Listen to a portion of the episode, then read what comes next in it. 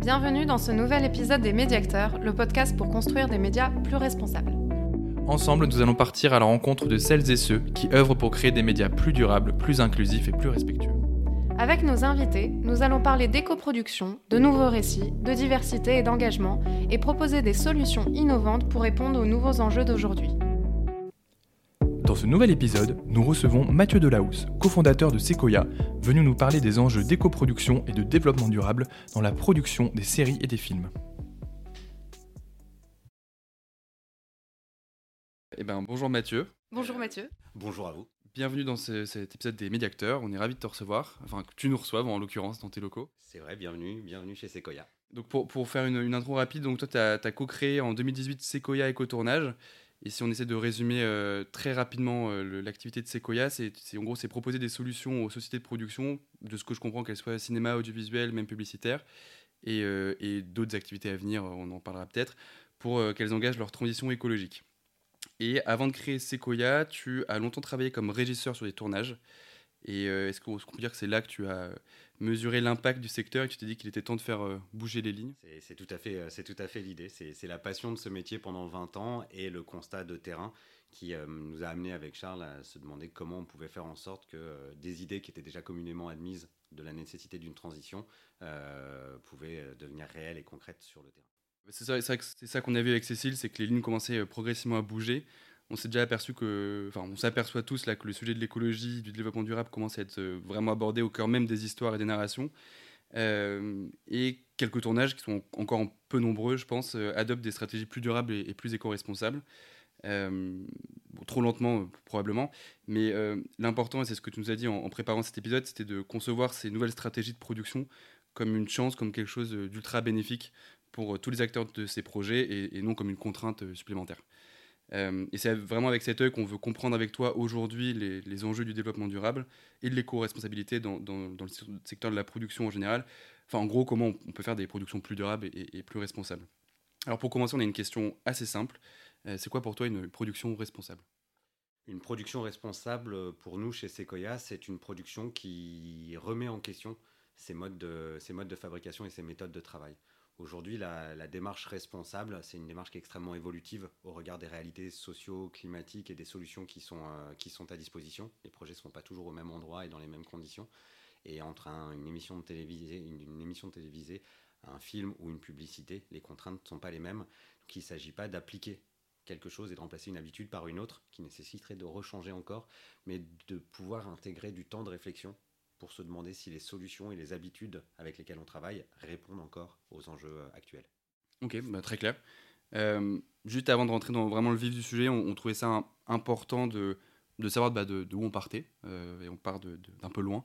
quelques chiffres donc pour, pour nos auditeuristes sur le, sur le secteur de l'audiovisuel, notamment du cinéma. Donc c'est les chiffres du CNC qui date de 2020. c'est un secteur qui représente 21 milliards de chiffre d'affaires. 4 milliards rien que pour les productions. Euh, et pour ce qui est de la télé, il euh, faut, savoir que c'est 787 soirées de fiction, toutes chaînes confondues, euh, en 2020. Et c'est essentiellement porté par la, création de fiction inédite française. Et, tout ce secteur a un, impact environnemental assez énorme, puisque pour avoir un peu les, des chiffres, c'est une mise en perspective c'est 1,7 million de tonnes de CO2 émises par an rien que pour l'audiovisuel, ça c'est les chiffres EcoProd de 2020. Et produire une heure de télévision, c'est 10 tonnes de CO2, soit l'empreinte carbone moyenne d'un Français sur un an, toujours EcoProd. Euh, du coup, la question qu'on se pose, c'est où est-ce qu'on en est aujourd'hui dans la prise de conscience euh, dans le secteur de la production française? Et est-ce qu'il y a des, différences euh, entre l'audiovisuel, le cinéma, la pub? J'ai compris que la pub c'était un peu plus avancé que le reste. Pourquoi? Quel est ton avis là-dessus? On en est où? Alors tout d'abord, j'aimerais qu'on soit un petit peu feel good. Euh, on a tendance dans le, monde de la transition environnementale à être très, euh, très pessimiste et c'est normal parce qu'il faudrait qu'on soit déjà bien plus loin et, euh, les, les, alarmes ont commencé à être sérieusement tirées dans les années 70 et on est en 2020, donc en effet, il y a de quoi s'alarmer.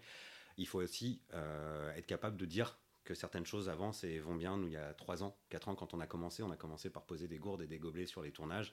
Et aujourd'hui, on est en train de travailler avec des groupes, avec des chaînes, avec des grandes structures sur la transformation profonde des modes de production. Donc, en à peu près 3 ans, avec un Covid au milieu, c'est quand même une évolution qui est phénoménal et qui normalement devrait prendre beaucoup plus d'années. Donc il y a quand même une, réelle accélération. Le fait que le résultat ne se voit pas tout de suite sur le terrain n'est pas forcément euh, représentatif de réellement la prise de conscience. Euh, des éléments qui sont extrêmement flagrants, c'est que les institutions sont en train de se positionner. Les, fonds de soutien, les fonds régionaux de soutien conditionnés ou bonifiés par des aides éco-responsables sont de plus en plus nombreux le CNC qui s'est positionné avec un plan action à horizon 2024 euh, qui est déjà en train de faire bouger les choses parce que ça sensibilise l'ensemble du secteur. Les productions qui intègrent de plus en plus soit la notion de production à impact dans les messages, soit de production responsable dans leur mode de, fabrication sont aussi de plus en plus nombreuses. C'est quoi, tu fais quoi comme différence entre production à impact et production éco-responsable? Ce que je qualifierais de production à impact, c'est les productions qui vont sur des sujets qui sont des sujets à impact. Je vais, euh, je vais euh, produire des sujets qui sont là pour réveiller, qui ont des, messages spécifiques. Euh, si on parle de demain de, de, Cyril Dion, si on parle de marché sur l'eau, si voilà, c'est des, des, sujets qui sont vraiment là pour éveiller les consciences. Après, il peut y avoir des projets qui sont faits comme Baron Noir, euh, qui sont faits avec une démarche éco-responsable sans que le sujet du projet en lui-même ne soit, euh, ne soit porteur de, cette démarche. Baron Noir qui est la, première production, enfin grosse production sur laquelle Sequoia a travaillé, justement, tu nous en parlais avant de, avant de, de faire cet épisode, vous avez d'abord mis des gourdes.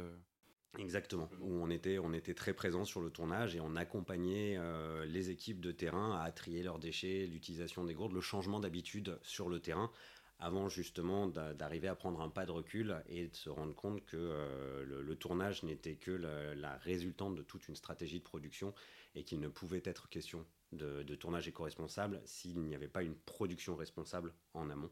Euh, mais on, aura l'occasion de, le, de, le préciser après par rapport à la différence entre les différentes, euh, les différentes dynamiques et les différents sujets, il y a un rapport direct au public cible et aux donneurs d'ordre. Aujourd'hui, les marques, et on le voit depuis un certain nombre d'années avec le bio, l'éthique responsable, etc., ont clairement compris le, le, sens que ça représente pour du bien ou pour du mal, que ce soit du greenwashing ou un réel engagement, euh, la sensibilité des gens qui achètent des consommateurs euh, à ces messages-là. Donc de la même façon, les mêmes marques ont aussi compris que la façon dont elles produisaient euh, du contenu commercial dans le message qui est passé ou dans la, façon de le fabriquer était aussi importante dans toute leur stratégie de communication. C'est pour ça que le secteur de la publicité a ce coup d'avance, c'est-à-dire qu'il y a un intérêt instantané beaucoup plus, plus direct. Pour le secteur de l'audiovisuel, il y a un, effet qui est moins direct, c'est-à-dire que aujourd'hui, il est difficile d'imaginer qu'un public ne va pas aller voir un film au cinéma parce qu'on aurait dit qu'il n'était pas éco-responsable. Des exemples existent déjà dans l'histoire de films qui n'étaient pas forcément très responsables et ça ne les a pas empêchés de faire un carton au box-office. Parce que peut-être que en fait, les spectateurs de, enfin, de salles ou même enfin, ou, téléspectateurs ne savent pas en fait, ne se rendent pas compte, euh, contrairement aux marques. Euh tout à fait une, une, idée, mais ce qui montre bien qu'il y, a un temps de décalage qui va forcément se passer entre le temps de, de, mais qui va arriver selon qui pourrait arriver. Je, je reste, j'aimerais lancer le débat et pas y répondre aujourd'hui parce que c'est un débat. Est-ce que l'art doit être la, la, liberté de création? C'est des questions qui, je pense, ne méritent pas une réponse claire et définitive, mais méritent d'être, débattues et avec grand plaisir. Il y a des gens dont le sujet du, du euh, voilà, du, message porté de la liberté de création est importante. Et de l'autre côté, nous, notre stratégie chez Sequoia, c'est de montrer qu'aujourd'hui, et vous l'avez dit un petit peu en introduction, la démarche de transition environnementale, de développement durable, est une démarche qui est bénéfique aux sociétés de production et à la fabrication même euh, euh, euh, de l'œuvre artistique. Euh, c'est bénéfique pour des raisons financières, c'est bénéfique pour des raisons marketing, des raisons commerciales, c'est bénéfique pour se mettre pour s'aligner avec des législations qui sont en train de changer. Et c'est vraiment ça qu'on veut euh, faire comprendre aujourd'hui dans le changement de, de mentalité. C'est c'est pas une contrainte de s'engager dans cette démarche, c'est au contraire une énorme force qui va permettre de faire durer l'activité. Et pour toute entreprise, faire durer son activité, c'est plutôt bénéfique. Et donc c'est vraiment ce changement de mentalité qui est en train de s'opérer, qui est très intéressant. De, on commence à comprendre les avantages de la démarche. Et certains disaient dès les années 70, l'écologie, ça fonctionnera quand ça deviendra rentable. Et bah, ce que nous, on essaye de faire, c'est de montrer que c'est rentable à l'échelle d'une entreprise, d'une industrie, parce qu'on est une industrie, on fabrique un produit, on vend un produit. Et après, derrière, tout le ruissellement de l'évolution des consciences, de la montée en compétences, etc., se fera, se fera assez euh, naturellement. Et ça, tu le sens que, c'est un discours qui est entendu, alors non seulement par les sociétés de production, mais aussi par les acteurs un peu plus puissants, enfin les gros groupes audiovisuels, parce qu'il y a, la question des institutions, qui est plutôt une question de contrainte, parce qu'il faut répondre pour avoir une aide, il faut répondre voilà, aux règles de l'institution. Euh, mais le changement de mentalité dans les grosses euh, entreprises, en dehors des sociétés de production, est-ce que tu le ressens ça? Est-ce qu'il y a un changement à ce niveau-là aussi? Il y a un changement énorme euh, qui arrive. La preuve en est, c'est qu'on discute avec ces groupes-là. Et pour être tout à fait objectif, si on prend Sequoia, deux régisseurs il y a quatre ans qui organisent des tournages et qui se retrouvent aujourd'hui à discuter avec des grands groupes audiovisuels en France, mais aussi à l'étranger, avec des grandes plateformes, etc le fait qu'on en soit à ce niveau-là en 4 ans, je veux bien qu'on soit très très bon, et j'adore à le penser, mais c'est aussi qu'on est au bon endroit, au bon moment, et qu'il y a un besoin réel euh, de, la part de, la part de ces structures. Donc il y a quand même une appétence de ces structures, et la réalité aussi, c'est qu'il y a un énorme mouvement qui est impulsé par l'international, notamment par les plateformes, qui communiquent beaucoup aussi et qui jouent énormément sur leurs engagements et leurs valeurs. Et donc ça crée un mouvement d'entraînement parce que bah, la concurrence est rude et à un moment, quand les gens commencent à jouer sur un domaine, tout le monde a intérêt à s'aligner s'ils veulent pas rester en marge. Donc y a, ça devient un sujet commun dans le monde entier et monsieur et madame tout le monde en parle. Et en même temps, dans l'audiovisuel, il y a une vraie euh, stratégie qui se met en place aussi où les gens sont en train de se rendre compte si j'y vais pas, je vais, euh, je vais rester à la traîne et si je le fais pas par conviction, je le fais par, euh, par nécessité business. Du coup, il y a vraiment trois questions. Euh, j'en ai plein en tête là, mais euh, la première, je pense. On a combien de temps juste pour. on a 45, 50 minutes max, mais euh, non, le premier, je pense qu'il est important qu'on ne l'a pas fait, c'est un peu définir plus précisément ce que c'est, ce que toi t'entends par éco-tournage concrètement. après, il faudra, ce serait bien qu'on. Enfin, que tu nous dises un peu concrètement aussi, c'est quoi les bénéfices, parce qu'on parle beaucoup de bénéfices, de, de, de, de le voir de manière positive, etc. Mais moi, de mon côté, c'est un peu flou en vrai. Euh, qu'est-ce qu'on peut attendre d'une démarche plus responsable. Euh, et, justement, c'est hyper intéressant sur les plateformes, à quel point, qu'est-ce qu'elles font elles, est-ce qu'elles sont en avance, comment on peut s'en inspirer, qu'est-ce que voilà. Mais du coup, peut-être le, premier point, c'est quoi concrètement un éco-tournage en fait? Alors, euh, un éco-tournage, et encore une fois, je reviens sur, c'est pas un éco-tournage, mais une production responsable. On est, on est rentré par la porte de l'écologie, et c'était c'était la, démarche parce que c'était ce qui était communément admis. admis. Et aujourd'hui, on reste pour la RSE, euh, la responsabilité sociétale ou sociale des entreprises, qui intègre la partie écologique. Mais euh, chez Sequoia, on a huit piliers d'action qui sont la colonne vertébrale euh, d'action de Sequoia qui ne sont pas sortis de nulle part, qui viennent des référentiels existants comme la norme ISO 26000 ou la norme ISO 20121 qui existe dans l'événementiel, ou les objectifs, les 17 objectifs de développement durable de l'ONU. Et on a récupéré tout ça, on a intégré, on a digéré tout ça, et de façon à ce que ça soit plus euh, accessible, plus euh, faire de la vulgarisation en quelque sorte. On en a sorti huit thématiques euh, qui sont l'impact carbone, la démarche sociétale, les achats responsables et la communication, ce qui est une partie qu'on destine un peu plus à la partie structure, donc à la partie société de production, qui doit être mise bien en amont du projet. On rentrera un peu plus dans les détails. Et après, des parties très précises qui sont l'alimentation, les déchets, l'énergie et la mobilité qui sont là les parties qui vont concentrer beaucoup plus euh, sur le tournage et sur la partie effective. Euh, l'impact carbone, euh, qui est une partie essentielle pour nous parce que c'est devenu un outil de mesure international, universel, de différentes industries, de différents secteurs. et cet impact carbone, pour nous, on a créé un outil qui s'appelle le SECO2, qui permet instantanément, dès qu'on a créé le devis d'un projet, la première chose qu'on fait sur un projet, c'est de créer un devis pour voir s'il va être viable, financiable, etc. Bah, à partir de ce devis, on peut avoir une estimation de l'empreinte carbone que va avoir le projet. Donc on peut voir déjà, avec des postes d'émission précises, où est-ce que vont être les gros points de faiblesse carbone en quelque sorte du projet, et donc anticiper une démarche qui permettra d'éviter justement cette euh, démarche. comment, comment tu sais euh, concrètement, euh, si tu regardes tes postes de devis, là, on va un peu dans le détail, mais j'ai mon poste, je, ne sais pas, transport, déplacement, régie. Comment je sais si, je suis trop élevé, pas assez élevé? Enfin, tu fais, tu compares par rapport aux autres productions? Comment ça se passe? Alors aujourd'hui, justement, cette comparaison est compliquée parce qu'on n'a pas encore assez de recul dans l'utilisation de l'outil.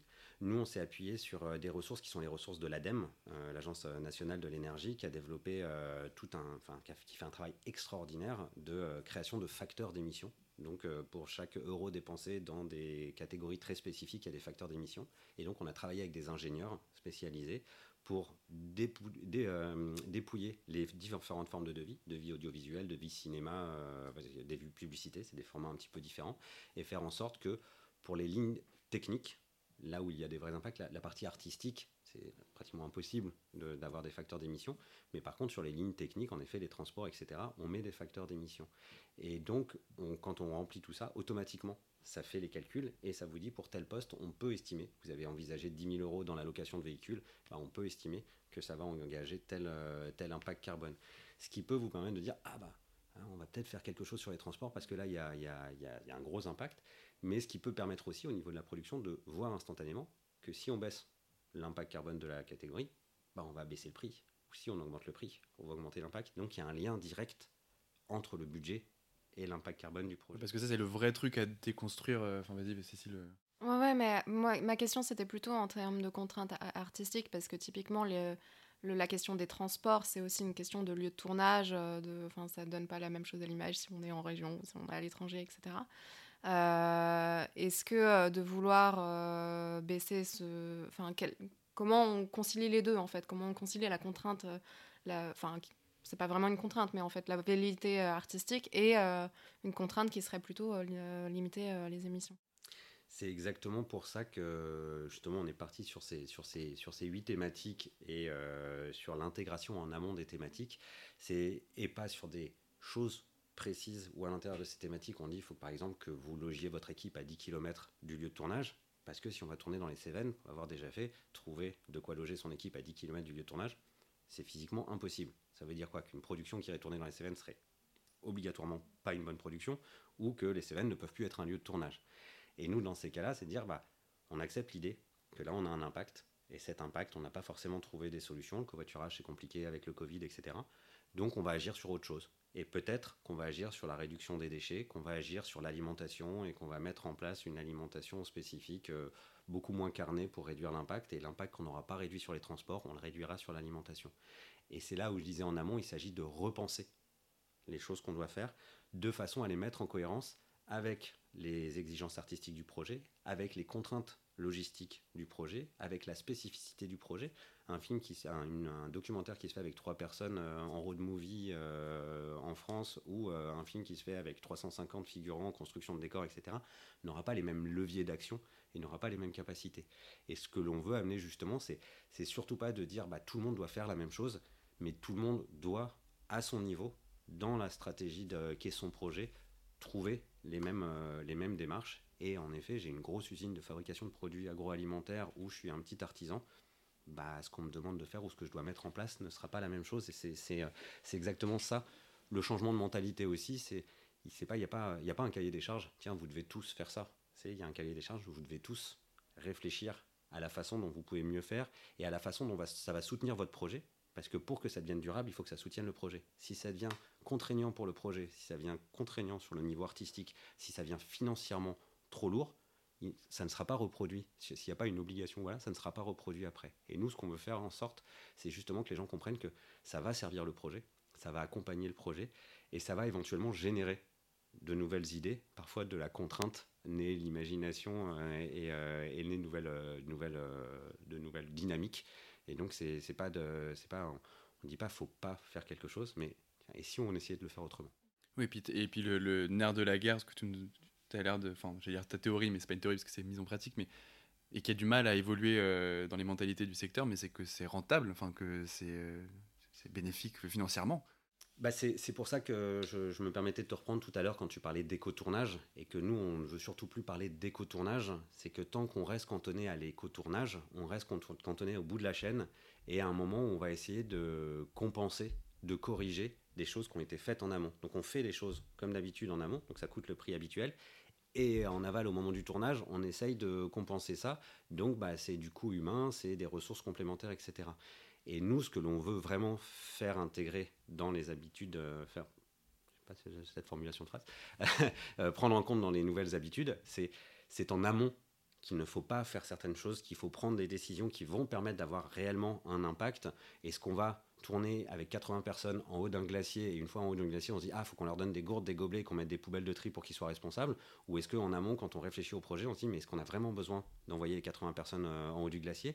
Quelles sont les alternatives qu'on pourrait trouver? Est-ce qu'on peut faire en studio, pas en studio? Est-ce que et de, se poser ces vraies questions pour peut-être finir par faire par drone sur le glacier avec deux personnes en deux heures des images euh, de fond et après aller tourner en studio et finalement avoir une équipe qui tourne en studio dans de meilleures conditions de travail. C'est RSE, ils ont de meilleures conditions de travail, ils ne sont pas par moins 25 en haut d'un glacier, pas d'hélicoptère, réduction de coûts énorme. Et, euh, et donc c'est vraiment ça. Et en effet, à l'issue de toute cette démarche, quand le tournage arrive, bah, le tournage devient intrinsèquement forcément responsable à l'image de toute la production. Donc on n'imagine pas une production qui aurait mis tout ça en place et qui aurait eu toute cette réflexion, qui derrière mettrait des groupes électrogènes au gasoil, mettrait des bouteilles d'eau, etc. Il y a, y, a, y a, une logique qui viendrait. Donc c'est plus le tournage qui est éco-responsable, c'est le tournage qui devient l'image, la partie visible, émergée de l'iceberg de toute la démarche de production responsable. Et sur l'aspect RSE, tu en as un peu parlé, mais euh, tu disais que ça fait partie de l'un de vos piliers. Euh, et quelles sont les, actions, les, perspectives que tu, proposes euh, aux sociétés de production? Enfin, Quel est le travail que, vous faites là-dessus? Ce qu'on veut amener par cette, dynamique RSE, c'est que déjà, c'est pas, en fait, pas la partie environnementale n'est pas une partie en soi, c'est le changement de méthode de travail, le changement de réflexion sur la partie environnementale, c'est la même c'est le même changement de réflexion. Quand on parle de harcèlement, quand on parle de parité, etc., on parle de domination, quelle qu'elle soit, de qui que ce soit. Euh, quand on parle de respect de l'environnement, c'est la domination de l'homme sur la nature. Donc, en fait, tout ça résulte d'un même schéma euh, mental, d'une façon de, de, voir les choses. Et donc, on veut amener à justement intégrer l'idée que c'est le même schéma aussi mental de déconstruction de cette façon de voir les choses qui va amener aussi naturellement à respecter la nature, à promouvoir la, diversité, l'inclusion, la parité, etc. Et l'autre partie, c'est qu'on veut aussi euh, faire prendre conscience euh, aux productions du pouvoir qu'elles ont en tant que euh, cœur d'un écosystème. Une production qui se lance et qui va créer une émission, etc., devient le cœur d'un écosystème d'un certain nombre de partenaires, de prestataires, etc. Qu'est-ce que tu entends par écosystème, justement? Bah, si, on, si on sort de la partie purement environnementale, une, euh, si on prend une émission, pour se faire une émission, euh, va engager des intermittents, va louer du matériel, va louer des prestations techniques pour euh, les repas, pour les transports, etc. Et donc va générer un écosystème qui va faire en sorte que l'émission puisse exister, mais où c'est un, ensemble de partenaires qui chacun vient faire sa partition, comme dans un orchestre, chacun vient jouer sa partition au bon moment, de la bonne, de la bonne façon. Et en intégrant cette euh, logique RSE et cette logique euh, sociétale dans le choix de ses partenaires, bah, la, la, société de production peut aussi comprendre que c'est, elle n'est pas seule à assumer cette démarche et que tout d'un coup, en appliquant les partenaires, moi, j'ai du mal parce que je n'ai pas assez de techniciens, et c'est compliqué, ça se voit aujourd'hui, pas assez de techniciens se font reconnaître comme travailleurs handicapés, mais en travaillant avec une société qui va s'occuper de la gestion des déchets, qui, elle, favorise l'embauche de personnes en situation de handicap, etc., je peux intégrer la notion du handicap et l'inclusion dans mon, dans mon activité, en allant choisir une cantine exclusivement féminine, le Réchaud par exemple, avec laquelle on travaille sur des projets, qui a été monté par une, une je crois qu'elles sont 12 initialement, euh, et qui travaillent avec des migrants, bah, tout d'un coup, je, peux, avoir un impact positif en termes d'inclusion, en termes de diversité, en termes de parité, etc. Donc c'est aussi amener la production à sortir d'une vision qui pourrait être un peu exclusive de ah mais moi tout seul je ne peux pas faire euh, tout et tout d'un coup de te dire ah mais j'ai l'ensemble des gens il est communément admis que c'est pas la production qui va fabriquer son nouveau groupe électrogène pour avoir de l'énergie c'est ses prestataires donc de la même façon s'appuyer sur l'écosystème de ces prestataires pour pouvoir faire changer les mentalités, pour pouvoir soit faire bouger les prestataires, soit aller cibler de nouveaux prestataires qui répondent aux valeurs et à l'éthique de la production et dont elle pourra s'enorgueillir dans ses communications en disant bah, on est fier d'avoir travaillé par exemple avec Terre de Café qui fait un café de forêt éthique et responsable ou avec Café Joyeux qui embauche des personnes euh, autistes et, euh, et, trisomiques. Et, euh, et voilà c'est ça c'est cette, cette idée là de je mets en place des choses je sais pourquoi je les mets en place, quel est le but de ce que je mets en place, et je vais en plus valoriser la démarche et la rendre euh, concrète et cohérente. Et ça, c'est plutôt au sein des, partenariats, donc avec des fournisseurs, etc. Et euh, est-ce que tu, euh, tu évoques ces sujets-là au sein de la production elle-même? Parce que je sais pas, en, en, incitant, en faisant des mesures de mentorat ou je ne, sais quelle, quelle autre proposition. Est-ce qu'au sein même de, des sociétés, c'est des choses que vous instillez un peu ou... Alors, notre, notre, notre stratégie au niveau des sociétés, parce qu'en effet, la question que tu poses est, intéressante parce qu'elle elle, lève le gros la grosse complexité, le nœud du problème de notre activité, c'est la différence entre le temps long, qui est le temps des sociétés, qui est le temps des groupes, qui peuvent mettre en place des stratégies RSE sur du long terme, ce qui est normalement le principe d'une stratégie RSE, qui se met sur le long terme avec des changements, des mesures de changement, et le temps court, le temps du projet, le temps de l'éphémère, et comment tout d'un coup bah, on met en place une stratégie RSE sur un projet qui dure trois mois et qui ne se reproduira jamais. Ce qui revient à ce qu'a dit mon associé, et j'aime beaucoup cette formule de comment on rend l'éphémère durable, ce qui sont de termes a priori assez, euh, assez antinomiques. Et en effet, la durabilité de l'éphémère passe par la société de production. C'est la société de production qui va changer ses habitudes, qui va changer ses process pour faire en sorte que dans le mode de fabrication, chaque projet indépendamment devienne de plus en plus responsable.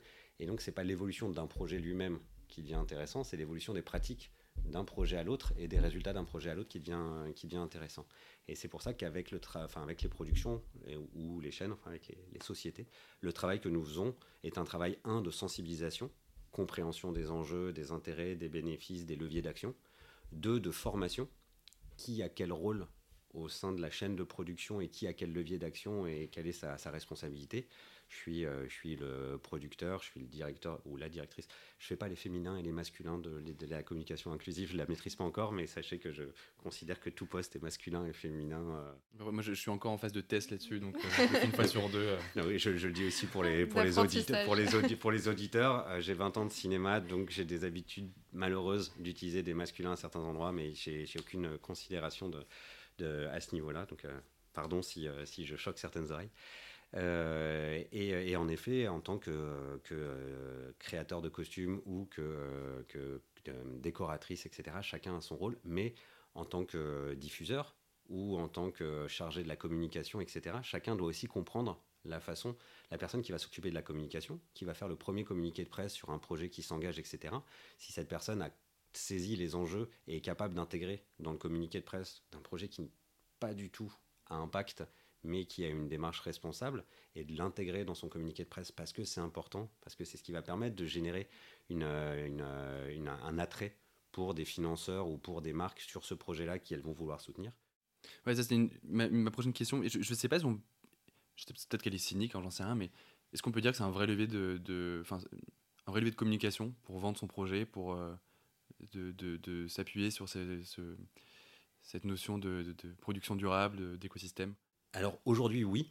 Je ne sais pas combien de temps ça va durer, mais aujourd'hui, quand on voit, pour se baser sur ce qu'on connaît, quand on voit la, revue de presse de Sequoia et quand on voit les, retombées presse qu'on a eues, euh, euh, les, différents, les différents médias qui sont venus sur les tournages sur lesquels on était, euh, que ce soit France Inter avec La Terre au Carré qui a fait une série de documentaires l'année dernière, que ce soit des articles du Parisien, de Télérama, d'Écran Total, etc., on voit bien qu'il y a une réelle appétence des, des médias ce qui veut dire qu'il y a une appétence du, euh, public derrière. Donc aujourd'hui, il y a un réel intérêt. Donc s'il y a bien un moment où il faut le faire, et un moment où il faut l'engager, c'est maintenant. Parce que dans quelques temps, ça va devenir beaucoup plus mainstream. Et dans quelques temps, l'avantage d'avoir été les premiers, d'avoir bénéficié de cet intérêt, de quelque chose de nouveau, etc., il va s'émousser euh, un petit peu et aujourd'hui on voit moins de reportages sur les épiceries euh, durables, responsables, etc. dans les quartiers. Quand ça a commencé à arriver il y a 5-10 ans, il y avait plein de reportages de, journaux télévisés ou de presse quotidienne régionale. Aujourd'hui, euh, ça, devient un petit peu moins, enfin c'est moins demandé parce que tout le monde en a un petit peu, enfin tout le monde a son épicerie à côté. Du coup, en, parlant des peut-être des premiers arrivés ou autres, les plateformes, elles en sont où? Du coup, on l'a évoqué rapidement tout à l'heure.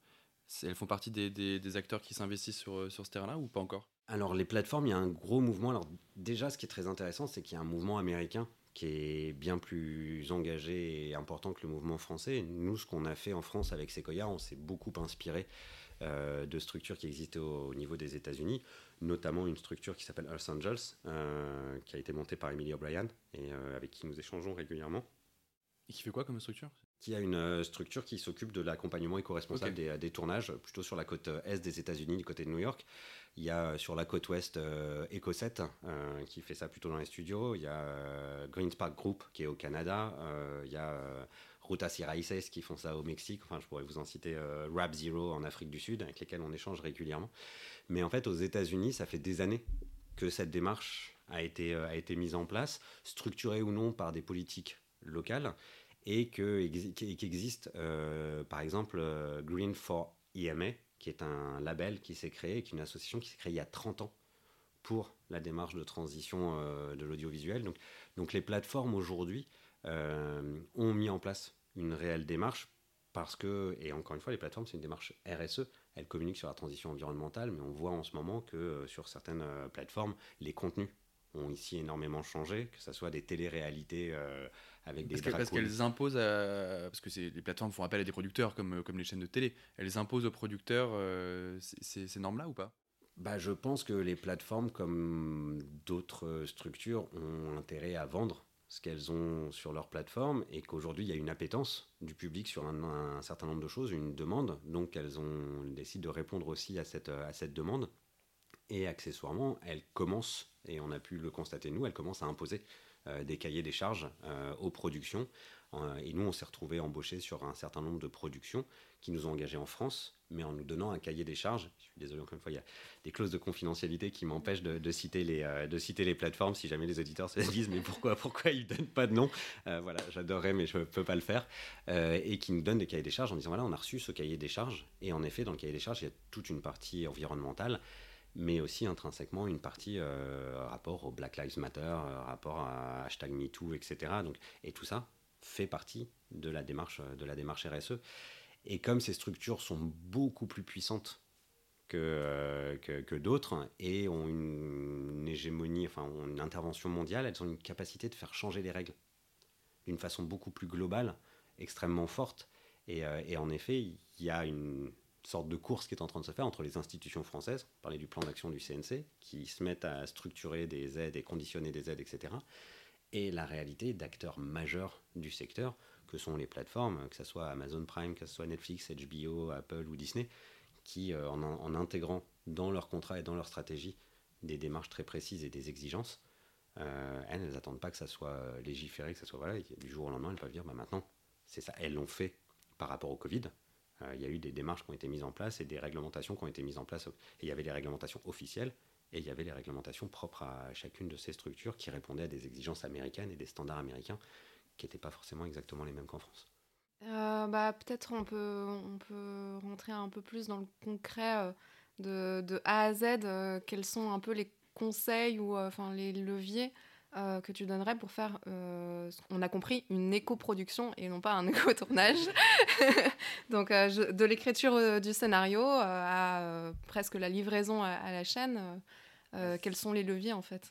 Si je, si je reprends le, déroulé, en effet, donc on a cette première étape qu'on a évoquée tout à l'heure, qui est l'étape de l'estimation de carbone, qui permet d'avoir une première vision de l'impact du projet et qui nous permet, nous aussi, d'aborder la question plus globale de la RSE, et dire l'impact carbone c'est quelque chose, mais l'impact carbone n'intègre pas la parité, l'inclusion, la gestion des déchets, la biodiversité, etc. Donc c'est une porte d'entrée. À partir de là, la deuxième étape pour nous, c'est l'étape de la communication, c'est-à-dire c'est à quel moment, enfin dès le début, on intègre cette communication qui va générer la partie euh, commerciale, marketing, etc. et qui va créer pour une structure, euh, pour une structure l'intérêt qu'est-ce que j'y gagne, qu'est-ce que je risque? Bah, En fait, qu'est-ce que tu gagnes? C'est à ce moment-là, c'est par ta stratégie de com. On parlait d'influenceur euh, tout à l'heure, c'est comment un projet euh, devient une forme d'influenceur et on lui donne une image éthique, responsable, etc. pour que euh, des, des, marques et autres aient envie et deviennent. Et donc, c'est elles qui vont venir se manifester, donc ça devient extrêmement intéressant. C'est super intéressant. C'est En fait, c'est intégré dès le début, c'est pas une communication euh, à la fin, euh, voilà, de visibilité, de, on, est, on a été euh, responsable, etc. Mais c'est vraiment dès le début, de, comme, comme tu dis, de devenir un influenceur et, et faire que la production, en fait, amène à elle bah, des partenariats, etc. Exactement. C'est plutôt sous forme de note d'intention, communiqué de presse, note d'intention de la production pour dire elle et les gens. et les gens, regardez, il y a un projet, ça va être super cool, le sujet il est top, on a un super casting, euh, etc. Y a, on a un super, une super réalisatrice, euh, c'est vraiment chouette, et puis nous on a une production super chouette. Et quel que soit le sujet de mon film, même si ça n'a pas du tout trait à l'écologie, et ben nous, on a, parce que c'est notre éthique et parce que c'est nos valeurs, euh, la volonté de le faire euh, en respectant euh, des démarches sociales, enfin, sociales et, et, environnementales, parce que c'est notre époque, parce que tout le monde devrait le faire et parce que voilà. Et là, d'un coup, ça crée un effet d'entraînement, ça crée un effet d'appétence, et ça crée aussi le début du changement de mentalité qui fait que toutes les étapes qui vont arriver derrière, quand tout d'un coup ça, ça a été dit, inconsciemment, c'était un peu Inception, je vais tout d'un coup, chacun, chacun a sa responsabilité du projet, se mettre un petit peu dans cette, euh, dans cette dynamique. Ensuite arrive la partie des démarche sociétale. Je dire, attention, la production, ce qu'on disait, vous êtes au cœur d'un écosystème, donc c'est à vous aussi d'impulser cette démarche, mais aussi de comprendre que vous avez un, ensemble de leviers pour pouvoir le faire et que c'est pas un poids sur vos épaules, que juste en allant choisir vos prestataires, qu'en allant cibler vos prestataires, les responsabiliser, etc., vous avez le pouvoir de faire changer les choses sans que ça soit, on vous demande pas à vous d'avoir euh, des, personnes en fauteuil roulant sur le tournage. Et je dis ça parce que c'est souvent ce qu'on nous a dit. Ah, mais tu vois, des gens en fauteuil, déjà 80% des handicaps ne se voient pas. Et ensuite, il n'y a pas que le tournage. Justement, le rôle d'une production va beaucoup plus loin dans externalité positive que juste le tournage. Il y a la partie après achat responsable. On arrive sur quelque chose qui rejoint en effet cette démarche sociétale, mais justement purement sur la partie achat. C'est ce que je dis, c'est la démarche sociétale, c'est cette démarche globale et comment avec les achats responsables je l'impulse dans l'ensemble de, de, l'écosystème. Là, on est sur la partie vraiment production et structure. On change les choses avant même que le projet soit rentré en préparation concrète. Et quand tout d'un coup le projet arrive dans sa phase de préparation, que commencent à arriver les personnes des équipes décoration, des équipes logistiques, etc., là on intègre les points d'alimentation, d'énergie, de mobilité et de déchets, propres à chacun, parce que chacun a au sein de son équipe cette, euh, cette même démarche mais on garde aussi la démarche sociétale. Je suis chef d'équipe, je vais embaucher des gens dans mon équipe. Bah, je suis aussi responsable du fait de est-ce que j'embauche euh, des femmes, des hommes, euh, où est-ce que je vais chercher, est-ce que j'offre la possibilité à la diversité, est-ce que j'intègre euh, des stagiaires qui viennent de Courtrajmé ou qui viennent de Mille Visages pour créer la diversité, l'inclusion, etc. ce qui est peut-être important de dire aussi là-dessus, quand toi qui parles d'écosystème, c'est qu'en fait, il y a plein d'initiatives de bah, en l'occurrence, Mille Visages, qui, se créent, ou même on en parlait tout à l'heure, de placement de produits. Il y a plein, plein d'initiatives Enfin, on n'est pas seul, quoi. Si on veut, euh, si on, enfin, un jeune producteur qui veut démarrer, il y a plein, enfin, il y a plein plein d'institutions, de, de, d'assauts, de trucs, enfin, d'initiatives qui sont créées, quoi. C'est exactement le, le, le, rôle de Sequoia, justement, c'est que c'est d'aider les gens du début jusqu'à la fin, et notamment dans, ok, on a été sensibilisé, on a compris, ok, on est formé dans la façon dont on doit le mettre en place, et ok, on nous apporte les solutions, quelle typologie de choses on peut faire au regard de notre, euh, de notre projet spécifique et avec qui on peut le faire, parce que nous, on se rend bien compte qu'à chaque étape, on peut perdre la démarche. À chaque étape, l'urgence, l'habitude, etc., peut faire qu'on arrête et qu'on repasse, euh, on repasse sur les anciennes euh, habitudes et les anciens fonctionnements.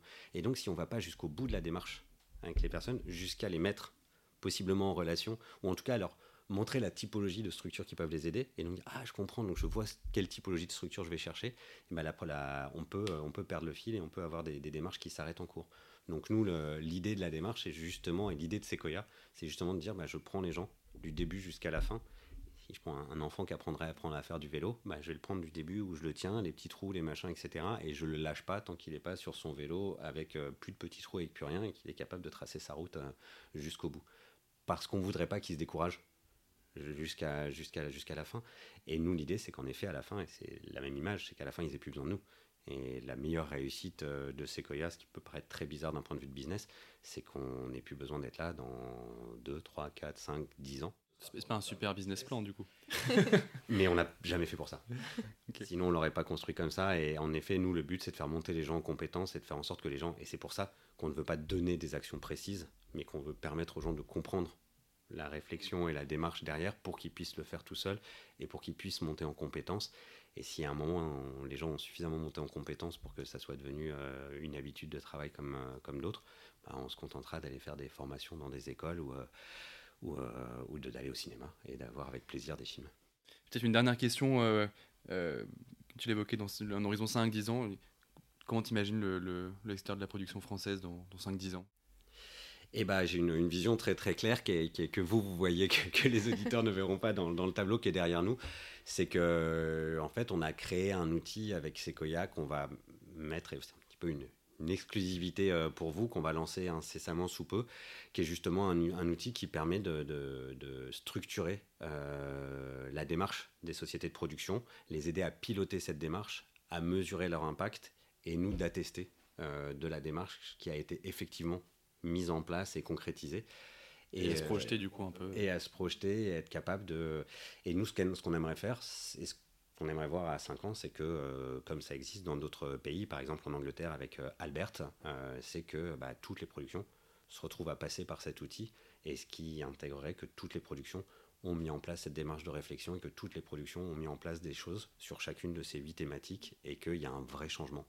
Comme une forme de label en fait. J'adorerais que, que ça devienne j'adorerais que ça devienne un label. Et pour l'instant si je n'ai pas employé ce mot c'est que label euh, le, mot de label ou de certification est un mot qui juridiquement est très euh, est très spécifique. Que, et que et que donc euh, et que donc pour l'instant on n'est pas en mesure d'employer le, mot label. Mais mais j'adorerais que ça se fasse. Et, j'adorerais qu'on se retrouve lié à un certain nombre de partenaires pour justement porter ce label aussi et que ça devienne un, un label global du secteur de l'audiovisuel et pas un label de Sequoia mais un label du monde de l'audiovisuel. Pour finir, euh, merci beaucoup en tout cas pour, euh, pour tout, tout, ce que toutes tes réponses et vraiment on, est très content de, de t'avoir reçu. Ouais, puis c'est cool, je trouve ça hyper optimiste. Euh, c'est, tout à fait. Je trouve, qu'il y a globalement une, c'est en train de switcher dans, dans, les différents interlocuteurs, chez les différents interlocuteurs auxquels on s'adresse sur, sur ces questions-là, de, de switcher d'un, constat déprimant à quelque chose de, bah, c'est hyper excitant et hyper optimiste quoi. Donc ça me fait plaisir.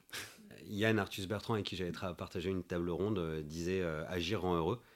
Et je dois avouer que depuis 4 ans qu'on fait Sequoia, malgré les doutes, malgré les contraintes, etc., ce, petit mot euh, me revient souvent en tête. Et quand je viens bosser le matin, j'ai souvent cette petite musique dans la tête de me dire bah, ouais, je suis, je suis content et j'ai l'impression de faire quelque chose. J'ai aucune idée de l'impact réel de ce que je fais, de, ce qu'on apporte, de quelle est la taille de la pierre qu'on apporte à l'édifice.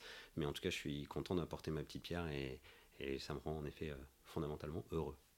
Et donc la question qu'on voulait euh, un peu te poser, c'est un peu la, dernière question euh, pour, ouvrir, euh, pour ouvrir les perspectives. Est-ce qu'il y a des actions dans les médias récemment qui, responsables qui t'ont inspiré ou alors, je ne sais pas, un, lancement, une société, quelque chose il y, a, beaucoup d'actions et je trouve qu'il y a beaucoup d'actions en termes de communication euh, en ce moment euh, qui se mettent en place. Euh, votre podcast et, je trouve ça extrêmement important parce que parce qu'en fait aujourd'hui on a beaucoup de questions sur les médias, sur toute cette forme de médias et sur la diversité des médias qui peuvent avoir des conséquences un peu, un peu euh, fâcheuses, mais il y a aussi une énorme richesse des médias qui permet d'aller toucher un ensemble de publics avec des sujets spécifiques et euh, certaines personnes iront euh, lire ce qui est écrit sur Bon Pote, d'autres iront écouter Vers demain, votre podcast, etc.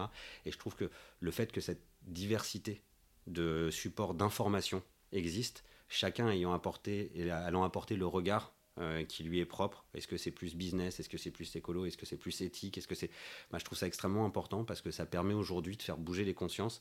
Et comme on le disait tout à l'heure, c'est la partie sensibilisation qui est la plus importante, que ça soit des professionnels du secteur ou du public. Vous en parliez sur le fait d'éveiller aussi le public. Et cette sensibilisation, elle passe par vous, elle passe par, euh, par les médias. Et voir aujourd'hui que, bah, que ce mouvement aussi est en marche au niveau des médias à un moment où on parle de beaucoup de regroupements, de beaucoup trop de médias, etc. Bah, je trouve ça extrêmement, euh, extrêmement porteur de voir cette, euh, cette diversité de sources d'informations et certains qui sont assez, assez à l'encontre, enfin qui, qui n'hésitent pas à aller taper, taper dans le dur. Donc je trouve ça chouette aussi parce que nous, c'est pas notre part. Nous, notre boulot, c'est en effet d'aller accompagner les gens qui veulent, mais pour que les gens veuillent, il faut qu'il y en ait d'autres qui éveillent les consciences d'abord. Donc je trouve que ce, ce, ce, ce que vous faites et ce que font tous les médias qui vont dans ce sens-là est, essentiel et extrêmement rassurant sur euh, la capacité de changement des mentalités. Chouette.